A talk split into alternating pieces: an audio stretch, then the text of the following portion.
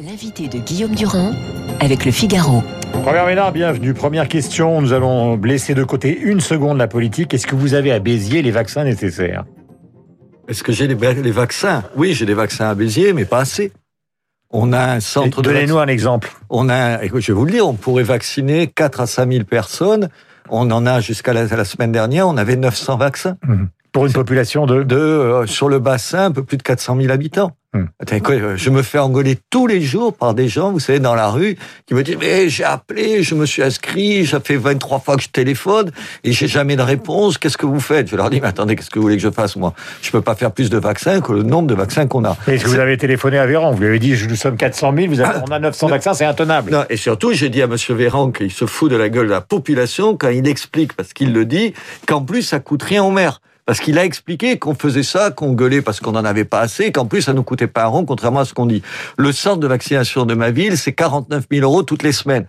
On le fait, bien sûr, mais qu'on me dise pas qu'on fait pas les efforts. On fait les efforts, simplement, on ne vaccine pas assez parce qu'on n'a pas assez de vaccins. Le reste, vous, avez obtenu une, vous avez une, obtenu une réponse de Véran sur la faible participation, enfin, la faible, le faible afflux de vaccins arrivant à Béziers. Oui, et le préfet que j'ai eu euh, lundi matin au téléphone m'a promis que cette semaine, on serait à 2000 vaccins et qu'on allait augmenter.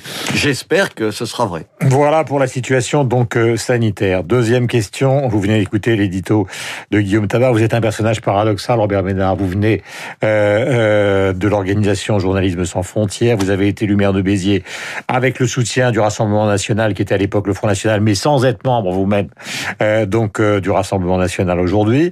Vous avez entendu ce sondage qu'on vient de donner, sondage BFM TV. Est-ce que vous considérez que Marine Le Pen a toutes les chances d'arriver au pouvoir Donc, est-ce que vous voterez vous-même Marine Le Pen? Écoutez, c'est deux choses. D'abord, je continue à dire que aujourd'hui, si Marine Le Pen ne s'ouvre pas à d'autres, c'est-à-dire n'est pas une politique d'alliance, pas de, je, je trouve trois types de, des républicains que Vous je parlez qui. Monsieur Garot, Monsieur Mariani Oui, qui sont des amis. Monsieur Garot, il sera candidat euh, en Occitanie et c'est un ami depuis longtemps. Donc c'est pas lui qui est visé. Simplement, il faut une politique d'alliance. C'est pas de débauchage. Il faut s'allier avec Charon. Mais Ça veut dire que avec qui? Ah ben attendez, il y a des gens, euh, y compris dans cette mouvance, euh, la droite hors les murs, vous savez, des gens comme moi qui sont entre le, Rassemblement national et, et les Républicains. Juste, il faut écouter un certain nombre de choses. Il faut pas simplement venir dire, on vous offre une place. On s'en fout des places. On a juste envie que sur un certain nombre de terrains, par exemple sur le terrain économique, on soit un peu moins étatiste, qu'on soit un peu moins euh, jacobin et un peu plus attentionné aux villes de province. C'est tout ça qu'on demande au Rassemblement national. Alors, en deuxième, à vos questions, attendez, si j'ai à choisir entre Marine Le Pen et Voilà, Monsieur vous vous Macron, de la une de Libération la semaine dernière. Attendez, mais moi, j'hésiterai pas à voter pour elle contre Macron. Ça fait pas l'ombre d'un doute. Je vous le dis tout de suite. Je n'hésiterai pas. Et Dieu sait que je suis critique. Et vous l'avez dit, je ne suis jamais, et je n'ai jamais été au Rassemblement national parce qu'on a des désaccords. À l'époque, elle, elle voulait sortir de l'Europe et de l'euro. J'étais contre. Elle a changé, tant mieux. Sur le terrain économique, quand j'entends un certain nombre de propositions du Rassemblement national, je dis, il y a encore du chemin à faire. Là, c'est justement pour ça que je m'étonne et ne prenez pas ça pour une provocation. Vous nous dites que sur le plan économique, c'est bizarre, que son entourage n'existe pas et qu'il n'y a pas d'alliance. Et pourtant, vous dites je vais voter pour elle. Ben oui, vous voulez vous Mais c'est- ça veut dire quoi, Quoi, Vous votez ça- pour elle Pourquoi? Alors, elle, elle, a pas d'équipe, elle a pas de programme. Non, non, non, non. mais ce n'est pas. Je, je ne juge pas quand je dis ça. Je vous pose la question. Mais vous faites un réquisitoire et après vous dites je vais voter pour elle. Ben oui, mais il y a des choses, il y a des gens, à un moment donné, c'est un choix, les élections.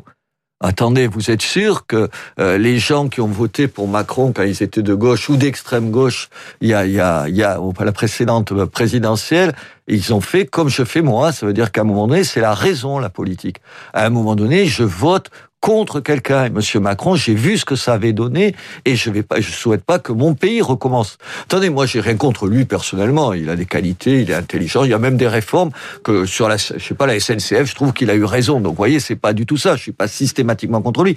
Mais je crois qu'aujourd'hui, on a besoin d'une autre réponse dans un pays qui va à volo comme ça, dans un pays qui a, qui a une espèce de crise d'identité de ce qu'il est, de ce qu'il est, de ce qu'il veut, de son histoire, de sa culture, de, de son Vous êtes une vocabulaire, sorte de de, maire de Béziers. C'est-à-dire que vous considérez qu'en fait, le problème de Macron, c'est que, que la France n'est plus la France et qu'il faudrait que... C'est ça, en fait.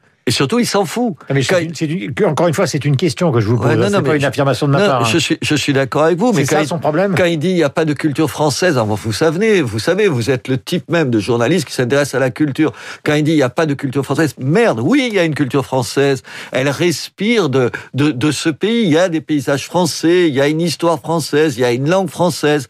Et il y a des, ça, j'y tiens, j'y tiens comme à la prunelle de mes yeux. C'est ce qui me motive. Ce qui me motive, c'est je suis français jusqu'au bout des ongles. Et français jusqu'au bout des ongles, ça veut pas dire français de souche, ça veut dire qui aime ce pays, qui aime son histoire et tout. Et j'ai pas l'impression d'avoir un chef de l'État qui, qui a cette sensibilité-là. Voilà. Nous sommes avec Robert Ménard, qui est maire de Béziers. Question, nous sommes toujours dans l'actualité. Vous avez entendu ces dernières heures les rapprochements, donc, euh, et donc, euh, tout le travail qui a été fait par Benjamin Stora à l'égard, donc, de l'Algérie. Il y a beaucoup, euh, dans votre région, de rapatriés d'Algérie, beaucoup de qui Est-ce que vous pensez que c'est la bonne décision qui a été prise?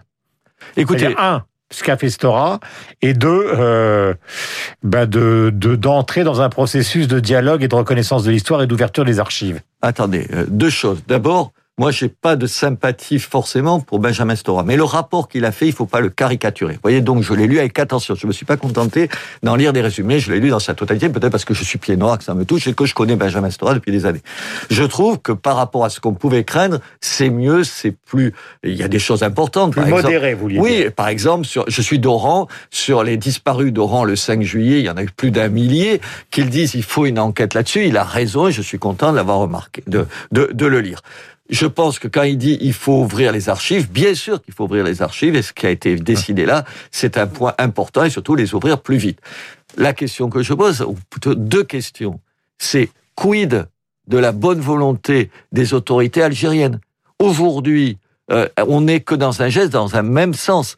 Est-ce que les autorités algériennes vont être capables, elles aussi, de faire un pas pour cette réconciliation des mémoires? Pour l'instant, regardez les réactions en Algérie, c'est pas tout de suite à l'ordre du jour. Deuxièmement, il est hors de question, me semble-t-il, comme pour les historiens et puis pour notre mémoire et pour notre histoire, qu'on donne les archives à l'Algérie parce qu'on n'y aura plus jamais accès. C'est pas un régime démocratique l'Algérie.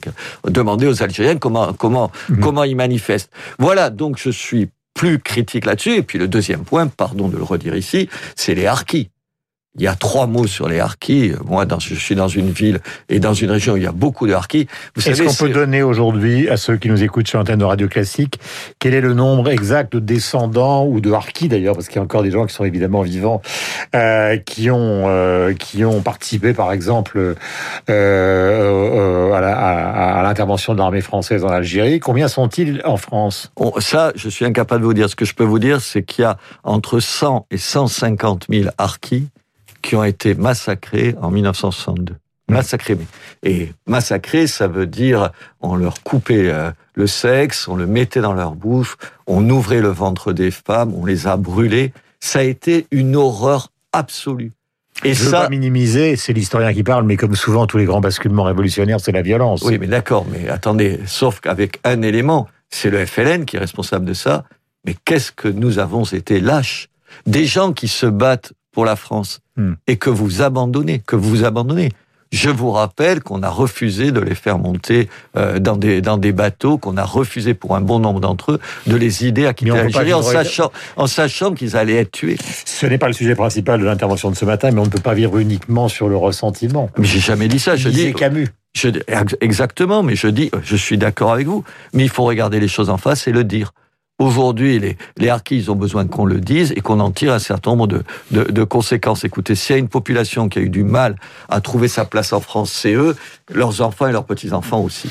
Euh, question à Robert Ménard, qui est donc maire de Béziers, je le rappelle, élu avec le soutien du Front National, mais qui n'est pas membre, toujours pas membre, du Rassemblement National. Vous dites qu'il faut que Marine Le Pen et en tout cas son entourage changent, mais est-ce que vous diriez la même chose, par exemple, aux Républicains? Je veux dire, est-ce que le Ménard que j'ai face à moi, c'est un Ménard, vous avez dit tout à l'heure, je voterai Marine Le Pen contre Emmanuel Macron, mais qui pourrait rejoindre les Républicains si la porte Rassemblement National est fermée? Jamais, je ne rejoindrai jamais un parti. J'ai envie, je tiens trop à mon indépendance, à mon indépendance. Ni Vauquier, ni, ni Rotaillot, ni, Pécresse, ni Bertrand. D'abord, je ne mettrai pas tous ces gens-là dans le même panier. Je ne crois pas que, monsieur, que Madame Pécresse et Monsieur Rotaillot disent la même chose. Mais c'est pas ça le problème. Le problème, c'est que c'est les partis Les partis, ça crée des solidarités, des intérêts, des intérêts de boutique, des, des, euh, des égaux dont je me contrefous. Aujourd'hui, ce que je veux, c'est qu'on trouve quelqu'un qui change ce pays qui le ramène à ce que j'espère qu'on pourrait qu'on pourrait faire.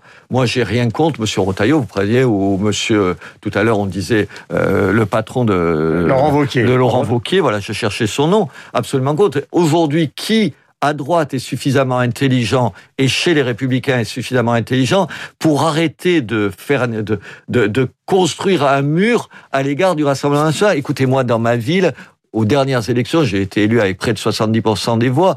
Les, républicains, ils sont à moins de 5% des voix. Ils finiront comme ça. Ils finiront comme ça. Tant ils s'enferment dans une espèce de déni. Le Rassemblement national, vous pouvez ne pas être d'accord avec Marine Le Pen, et moi, je suis pas d'accord avec tout, avec ce qu'est Marine Le Pen. C'est pas l'ennemi de la République, Marine Le Pen. Comment on peut dire des conneries comme ça? Quand on est de gauche, je veux bien qu'on les dise, mais quand on était à droite, qu'on en tire les conséquences. Il faut des alliances entre les uns et les autres. Robert Ménard, le maire de Béziers, était politique de la matinale de Radio Classique. Euh, euh, et bien voilà. Bonne journée à vous. Nous avons rendez-vous avec la revue de presse de David Abiker et tout à l'heure, c'est Édouard Baird, donc le comédien, qui sera un metteur en scène, qui sera l'invité donc de la deuxième partie d'Esprit